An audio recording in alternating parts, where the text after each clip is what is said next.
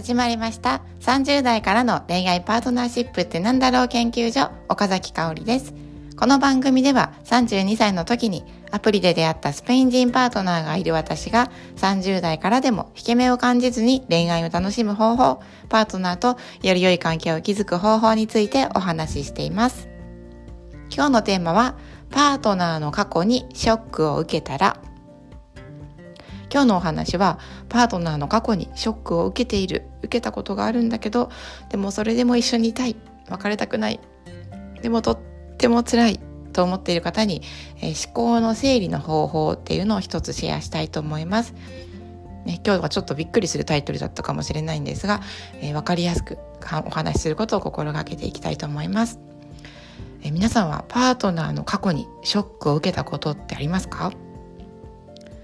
例えばですね、まあ、過去の、ね、パートナーとの出来事ですね過去のパートナーっていうのは元彼とか元カノとか、まあ、そういう方との間で、まあ、ちょっとびっくりするようなことが起きていたとかあとは浮気や不倫をしたことがあるっていうのを聞いてショックだったとかまあねあのパートナーの過去のね恋愛やパートナーシップについてこうあんまり知りたくなかったと思うようなことを聞いたことある聞いたことがあるっていう方もいらっしゃるかもしれません。で他に考えられることとしては例えばねパートナーを育ててくれた親両親とかあと生まれ育った家族との関係が、まあ、あまり良くないとか、まあ、聞いた時はすごく辛くなったとかそういうこともあるかもしれないし他にはねお金の使い方とかギャンブルとかアルコールなどね、まあ、そういう依存性のあるもの、まあ、そういうことにね、まあ、ちょっとびっくりするようなまあ、お金の使い方をしていたりそういう習慣があったとか。まあ、他にもねきっとこううんと例が出せないぐらいもうちょっと思わずこう軽蔑してしまうようなことをね、まあ、していたと知った時ってやっぱりショックを受けることってあると思うんですけどもしねそうだと知ったらその時どうしましたか？もしくはどうしますか？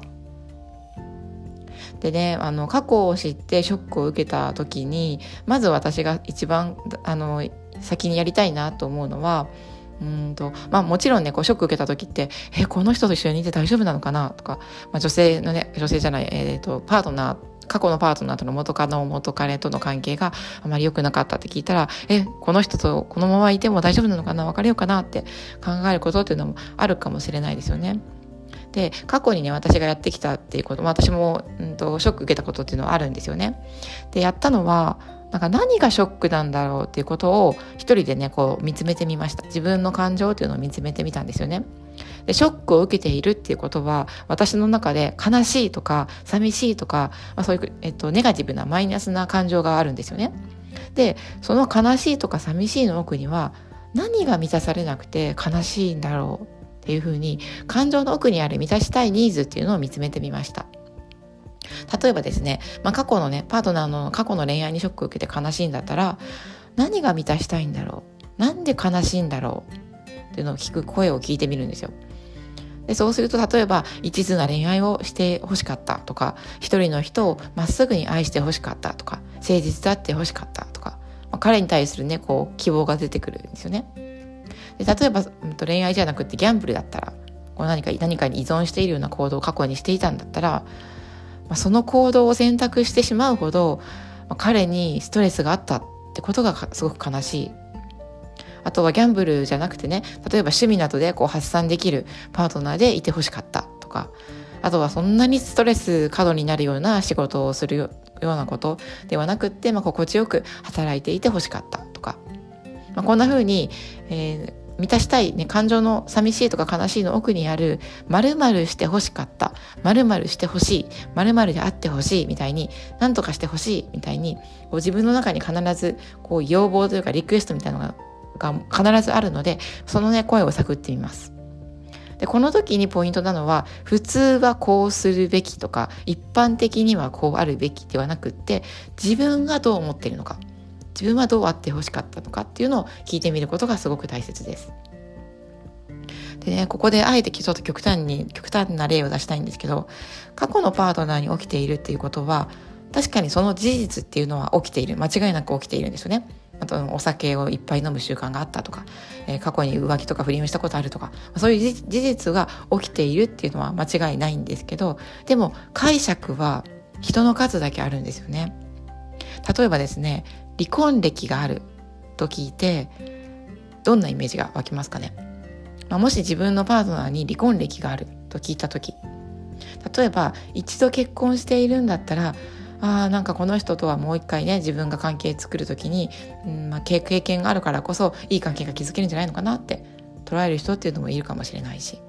えー、でももう一度一度離婚したことがあるなんかそんな経験がある人他の人をこうと結婚したことがある人なんて嫌って思う人もいるかもしれない。まあ、こんな風にですね離婚歴があるっていう事実だけに対してもいろんな解釈があるんですよね。あだったら安心だと思うかもしれないしえだったら嫌だなって思う人、まあ、それは本当に人それぞれなんですよね。もちろんこの離婚歴があるっていうのも、まあ、どの相手が言っているのかとかねいついつ離婚したのかとかいつ結婚したのかとかどれくらいの期間ね一緒にいたのかとかそういうことも全部関係してくるとは思うんですけど、まあ、でもとにかく解釈っていうのはこういいように捉えられることもあるし悪いように捉えられることもあるんですよね。なので自分がそのパートナーの事実に対してどんな解釈をしているのか何が満たされなくてショックを受けているのかを知るここが第一段階かなと私は思っています。でじゃあ自分の中でねどんなこあの解釈をしているのか何が満たされなくてショックを受けているのかを知った後その後はこれからどうしていくのかっていうのを考え始めますよね。で私たちが生きているのは過去ではなく今なんですよね。でパートナーに起きた過去の事実はもうどうやっても変えられない消すことができないでもどんなことが起きていたとしてもパートナーがその過去を乗り越えてきたから経験してきたから今がある。で未来は自分たちで作っていける。もう自分たちでと自分たちでねこう明るい未来を作っていくんだと思って一緒にいるっていう選択をするっていうのも一つあると思います。いやいやそんなこと言われてももう前向けないんだよ苦しいんだよって思う場合はですねもう一つ提案したいのはと皆さんのご自身の過去をちょっと振り返ってみていただきたいなと思います。パートナーほどねパートナーほどのこうなんていうかショッキングな過去はないよって思われるかもしれないんですけどでも誰かを傷つけてしまった経験っていうのはありませんか？もう自分の中で消したいと思う過去はありませんか？やり直したいって思う過去はありませんか？私はですねもう本当にたくさんありますね。でなんかこれは私に限らずやっぱり人は完璧ではなくって失敗したりとか間違えたりとか後悔したりとか、まあ、そういうことってどうしてもあるそういうことを抱えながら生きてると思うんですよね。で完璧ではない自分、まあ、自分はもちろん完璧ではないしパートナーも相手も完璧ではないんですよねきっと。でもその上でやっぱりそのこれを知った上でパートナーの過去を知った上で自分のいろんな過去を思い出した上ででもそれでもどう生きていくかっていうのはやっぱり自分たち次第自分たちで選んでいくしかないんだろうなって思っています。ということで今日はパートナーの過去にショックを受けたらというテーマで、まあ、ちょっと重たいお話だったかなと思うんですがお話をしてみました。いかがだったでしょうか？いや生きているとですねほんといろんなことありますよね。うん、でも一つなんか今伝えたいなと思うのは不安を感じる時っていうのは意識してあえてね自分が満たされる行動をするっていうことが私はとっても大事だと思います。例えば好きに好きなカフェに行くとかなんかこうちょっとでもいいから、うん、趣味の時間をとってみるとかねなんか好きな本読んでみるとか美味しいもの食べてみるとかですねなんかそんな風にあえて、うん、不安から一旦離れてみるっていうことこれすごく大事だと思います。人は不安を抱えている時に感謝の気持ちを味わうこと同時に味わうことって難しいって言われています。不安なことばっかり考えているともう不安しか見えなくなってくるんですよね。なのであえて不安からその彼のこと彼とかパートナーのことから一旦離れてみる。でパートナーに離れてみるとこうだんだんとあパートナーのこんなことところが好きだったんだよなとかこんなことを感謝してるんだよなということがまた見えてくる自然に見えてくると思います。でね大事な人のね、まあ、パートナーに限らずこうすっごく尊敬していた人とか、まあ、すっごく大事な友達とか、まあ、そういう方のね過去を知ってショックを受けることっていうのもあると思うんですよね。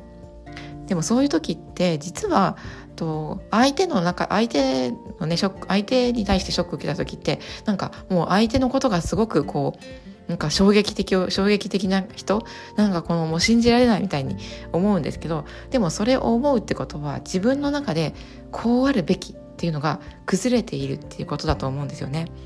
なんか自分の中の普通っていうのがダダーって崩れている。ででもですね自分の普通と周りの人の普通っていうのは絶対に違いますよね。絶対に違いがある。だからショックを受けた時こそそこをね自分の中の普通は何なんだろうっていうのを見つめてみる機会として考えるきっかけにしていただけるといいかなと思ってます。でねでもねうん、いろんなこと話したんですけどやっぱり辛い時ってうんいろやっぱりもうなんかそんなことを、ね、湧き上がらないそんなことやろうと思えない時っていうのもあると思うんですよね。辛い時こそしっかり寝てしっかり栄養あるもの食べてうんと信頼できる方にね話を聞いてもらってなんかね自分のケアっていうのを念入りに大事にしていくっていうことが大切だと思うのでなんかそこをね一緒にしていきたいなと思っています、えー、応援しています。今日も聞いてくださってありがとうございました。じゃあまたね